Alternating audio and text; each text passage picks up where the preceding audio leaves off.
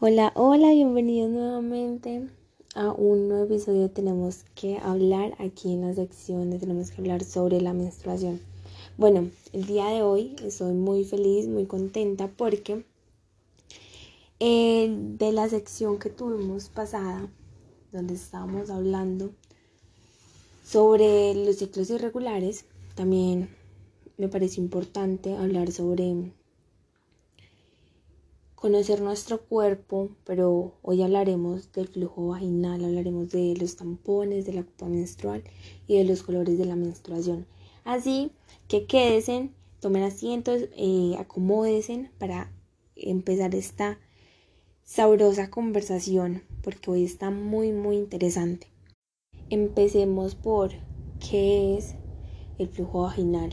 Bueno, el flujo vaginal es la secreción procedente del cuello del útero y las paredes de la vagina. La cantidad de flujo varía dependiendo de la fase del ciclo menstrual en el que te encuentres como mujer. ¿Cuál es la función del flujo vaginal? Bueno, el flujo eh, vaginal mantiene limpia y húmeda la vagina, la protege frente a algunas infecciones. Además, durante el coito actúa como un lubricante natural. ¿Cuáles son las etapas del flujo vaginal? Bueno, la primera etapa es justo después del periodo. La mayoría de las mujeres no tienen flujo vaginal después de, de menstruar. Esto durará un par de días hasta que los niveles de estrógeno se eleven un poco más. La segunda etapa es días antes de la ovulación. Los niveles de estrógeno y la cantidad de flujo vaginal eh, aumentan. El flujo será por lo general húmedo y cremoso, eh, con una, eh, tiene aspecto blanco, como sí, blanquito. Tres días de ovulación. Se produce mucho más flujo y este será más resbaladizo, al igual que elástico y claro. El flujo se parecerá a una clara de huevo cruda, literal. Cuarta, eh, la fase lútea. Al término de la sí, al término de la ovulación, el flujo se vuelve más fibroso y difícil de atravesar para los espermatozoides. La cantidad de flujo en estos días disminuyó bastante hasta acercarse a los días de menstruación donde el ciclo vuelve a repetirse. Es importante conocer tu flujo vaginal y tu ciclo, porque eso te ayudará a reconocer cuando algo no es normal en tu vagina después de una infección hasta un problema hormonal. Eh, si notas anomalías en tu flujo vaginal, agenda una cita con tu ginecólogo. Recuerda que si tienes dudas o sientes que algo no está normal con tu flujo, deberías agendar una cita médica para que sepas que todo esté en orden. Ahora empecemos con, bueno, eh, hablemos sobre los colores de la menstruación. Quiero que sepas que es completamente normal que el color de tu sangre durante tu ciclo sea diferente, sea de diferentes tonalidades. Lo importante es conocer a qué se debe cada uno de estos y saber si todo está en orden. Bueno, empecemos. El color rosita es muy común durante los primeros días del periodo, ya que la cantidad de sangre y tejido es mínima y está diluida en flujo vaginal, que era el tema que estábamos hablando anteriormente. Naranja, la mezcla, la, la mezcla de sangre con el flujo cervical. Esto es normal, aunque si también lo tiene naranja, eh, también puede eh, simbolizar una posible infección, pero entonces te recomiendo consultar con tu ginecólogo para descartar esta opción. Cuando tenemos eh, la menstruación, cuando el color de nuestra sangre es rojo brillante, significa que es una menstruación, una sangre fresca. Cuando es rojo oscuro, significa que es sangre vieja al inicio o al final del ciclo. Café o negro.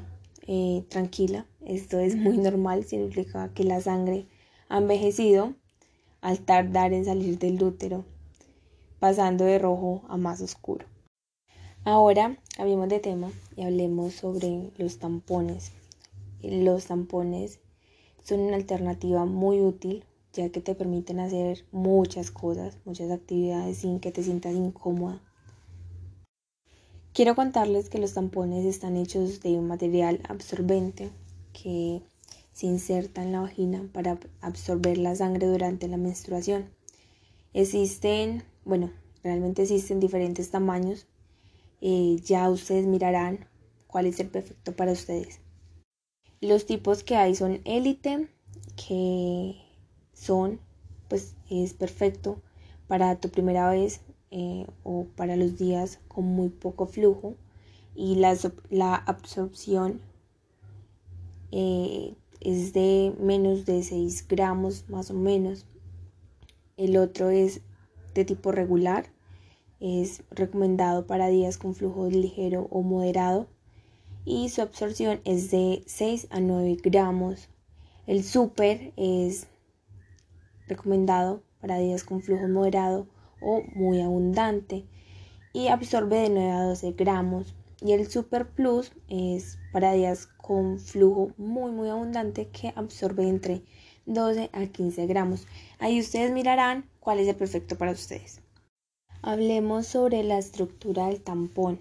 Bueno, eh, sabemos que tiene un aplicador, viene con un aplicador hecho de plástico que ese es el que ayuda a insertar el tampón dentro de nuestro cuerpo.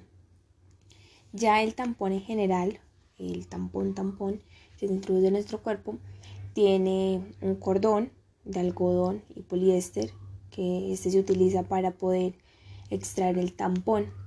El hilo, que es ya la cabecita, hecho de algodón, este une el cordón eh, con la parte central del tampón y el tampón, que es ya la parte de arribita, eh, que está hecho de algodón, que es el que absorbe y almacena la sangre y el flujo. Es importante que sepan que no hay forma de que un tampón se pierda o se atore en su cuerpo. Pueden hacer del baño con el tampón puesto sin ningún problema, no importa la edad que tengas, puedes usar tampones. Los tampones no harán que pierdas tu virginidad, no te preocupes por eso. Recuerda que si utilizas tampón debes cambiarlo cada 4 horas. Nunca uses un tampón por más de 8 horas seguidas. Ahora hablemos sobre la copa menstrual. Bueno, ¿qué es? La copa menstrual es un recipiente pequeño hecho de silicón. Eh, esta se inserta en la vagina para almacenar el flujo menstrual. Quiero contarles que esta es una alternativa amigable para el medio ambiente, ya que una copita te puede durar hasta 10 años. Una de las ventajas que tiene eh, utilizar copa menstrual es que almacena hasta tres veces más de lo que absorbió un tampón, que era de lo que estábamos hablando anteriormente. Para las que les inquieta este tema eh, o quieren probar estas copas menstruales, y preguntas, hacer la pregunta de qué talla deben de usar, quiero que sepan que existen diferentes tallas dependiendo de la marca, pero la mayoría tienen dos, que es S y L. Si tienes menos de 25 años, no tienes hijos o los has tenido pero por cesárea, eres talla S. Eh, si tienes hijos, eh, los tuviste por parto natural, eres talla L. Y si tienes más de 25 años con hijos o sin hijos, también eres talla L. ¿Cómo se retira la copa menstrual? Bueno, se retira después de 10 horas porque a las 10 horas ya estará eh, máxima, estará llena y será momento claramente de retirarlo. Eh, lave siempre sus manos, introduce tus dedos índice y pulgar y es una ligera presión. Esto hará un efecto de vacío y evitará que te manches al sacarla. Enjuaga tu copa con un poco de agua y vuelve a introducirla y recuerda que no es necesario esterilizar la copa cada que se llene, pero sí debes de hacerlo al inicio y al final de cada ciclo. Espero que esa información, estos 10 minutos, en esos 10 minuticos de conversación hayan aprendido mucho. Si tienen alguna duda, saben que me escriben. Eh, como siempre les digo, les mando un beso y un abrazo gigante. Nos vemos la próxima semana en un nuevo episodio y feliz tarde.